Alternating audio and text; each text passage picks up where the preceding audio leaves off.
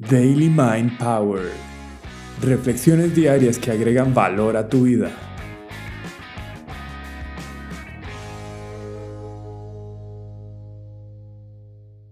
Una estrategia infalible para diseñar tus objetivos. La clave está en el poder de los pequeños pasos, pero sobre todo en transformar tu energía en acción. En neurosemántica estudiamos las estructuras mentales de las personas y gracias a ello tenemos a nuestra disposición un modelo excepcional del diseño de objetivos en dirección al éxito. Es una herramienta llamada objetivos bien formulados, en la que se han reunido los puntos clave para convertir tus deseos en una realidad y es justo lo que aprenderás hoy. Para explicártelo de la mejor manera, primeramente me parece importante partir de dos ideas. Primero, cómo funciona tu cerebro en dirección a la acción y luego, cómo alcanzar tu máximo potencial. Yo te lo voy a enseñar de forma práctica. Buscando comprender el maravilloso órgano situado en medio de nuestras dos orejas, he reunido algunas premisas importantes para conocer nuestro cerebro, y ellas son 1. Tu cerebro, al igual que el de otras especies, tiene una misión principal, hacerte sobrevivir, alejándote de amenazas y acercándote al bienestar, o sea, basado en dolor y placer.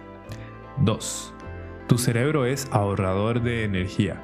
Para hacerte sobrevivir, procura conservar energía, lo cual es paradójico porque aunque para lograr tus metas sea necesario esforzarte y arriesgarte, tu cerebro prefiere que te quedes en la cama, en un lugar seguro, sin cambios y sin retos. 3.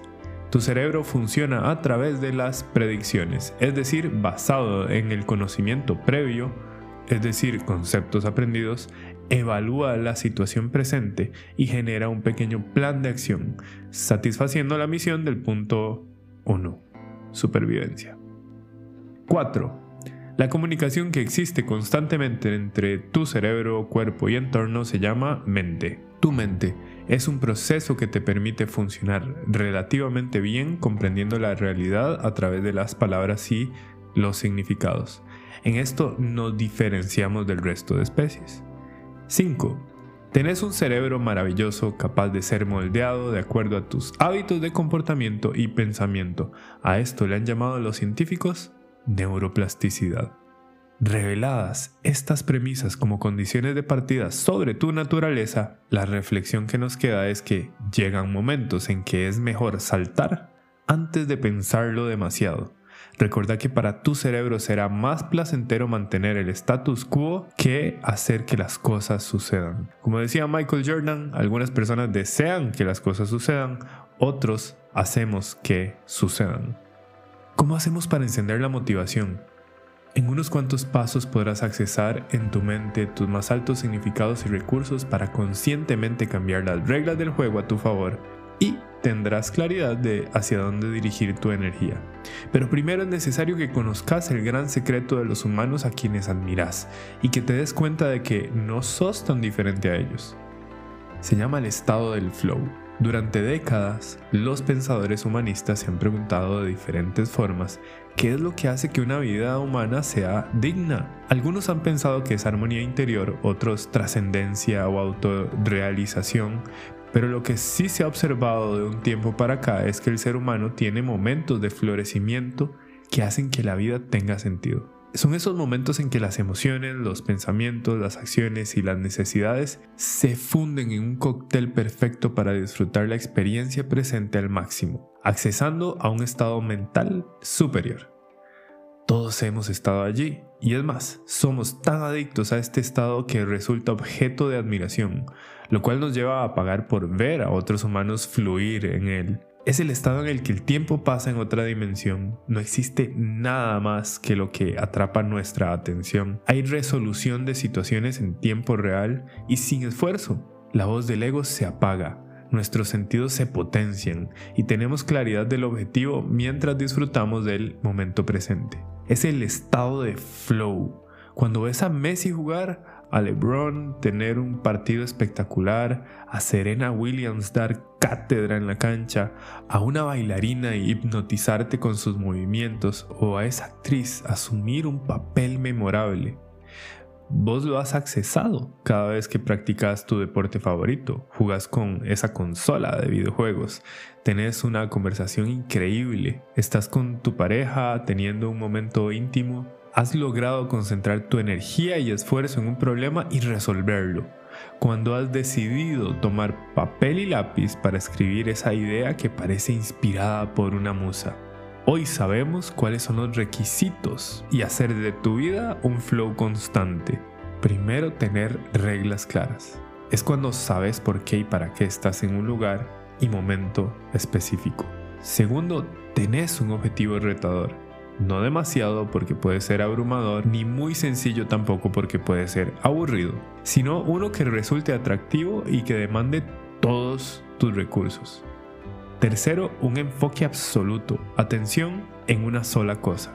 Y cuarto, la diversión. Si no lo disfrutas, no hay flow. Sabiendo los cuatro requisitos para florecer, podrías intencionalmente crear los espacios seguros para accesar al flow en lo que sea que hagas, ya sea con tu familia, en el trabajo, en los paseos, cuando estudias y por supuesto en el proceso en dirección a tus metas. Tomando esto en cuenta, ahora sí, te compartiré la estrategia para el diseño de objetivos bien formulados son 10 pasos con los que podrás aumentar sustancialmente las probabilidades de alcanzar prácticamente todo lo que te propongas. 1. Tu objetivo debe de ser enunciado de forma apasionante y en dirección a lo que querés. 2. Escribirlo de forma específica y basado en evidencia, lo que ves, lo que escuchas, lo que sentís. 3 debe ser autorrealizable y autosostenible, es decir, que dependa de vos para ser iniciado y sostenido en el tiempo. 4. Debe ser ecológico, o sea, que sea de beneficio para vos y tu entorno, las personas que te rodean. 5. Ponele fecha o plazo. 6. Reunir todos los recursos necesarios para alcanzarlo. Hace un inventario de recursos internos tus capacidades, tus cualidades y los recursos externos, herramientas, otras personas que podrían apoyarte, suplementos, implementos, etc. 7. Dividir tu objetivo en pasos y etapas. Esto es clave para evitar caer en la procrastinación provocada por un objetivo muy grande.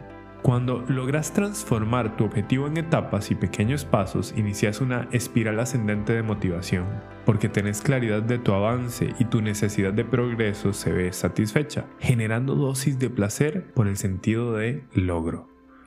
8. Describí el resultado de forma que te parezca apasionante, con la mayor cantidad de detalles posible. 9. Visualiza no solo el resultado, sino, y más importante, el proceso todo lo que tenés que hacer para lograrlo, lo que va a demandar de vos, los obstáculos con los que te podrías topar y cómo los vas a superar. Hacelo con detalles sensoriales, estando dentro de la película. Esto provocará que se enciendan neuronas que podrían tener la tendencia de quedarse dormidas en el camino. 10. Anclaje de objetivo. Pedile a tu cerebro que te ofrezca una frase o palabra que te recuerde el por qué y para qué estás trabajando en esto. Repetila constantemente como un mantra para accesar a los estados y recursos necesarios para hacer que tu objetivo sea una realidad. Dedícale tiempo al diseño de tu estrategia y recuerda que lo que sea que te propongas debe de venir desde adentro. Una buena prueba para saber si has diseñado un objetivo extraordinario es hacerte esta pregunta. Si supieras que luego de todo el esfuerzo el resultado no está asegurado, ¿aún así lo harías? Si la respuesta es sí, has logrado diseñar un objetivo ideal. Si la respuesta es no, te invito a explorar a profundidad de dónde viene este deseo. ¿Para qué lo querrías lograr? ¿A qué estás apuntando? Porque es importante para vos. Hacelo hasta que se encienda en tu interior un fuego tan intenso que lo que sea que se le eche encima lo convierta en más fuego. Como decía Zenón de Sitio, la excelencia se alcanza con pequeños pasos, mas no es una pequeña cosa.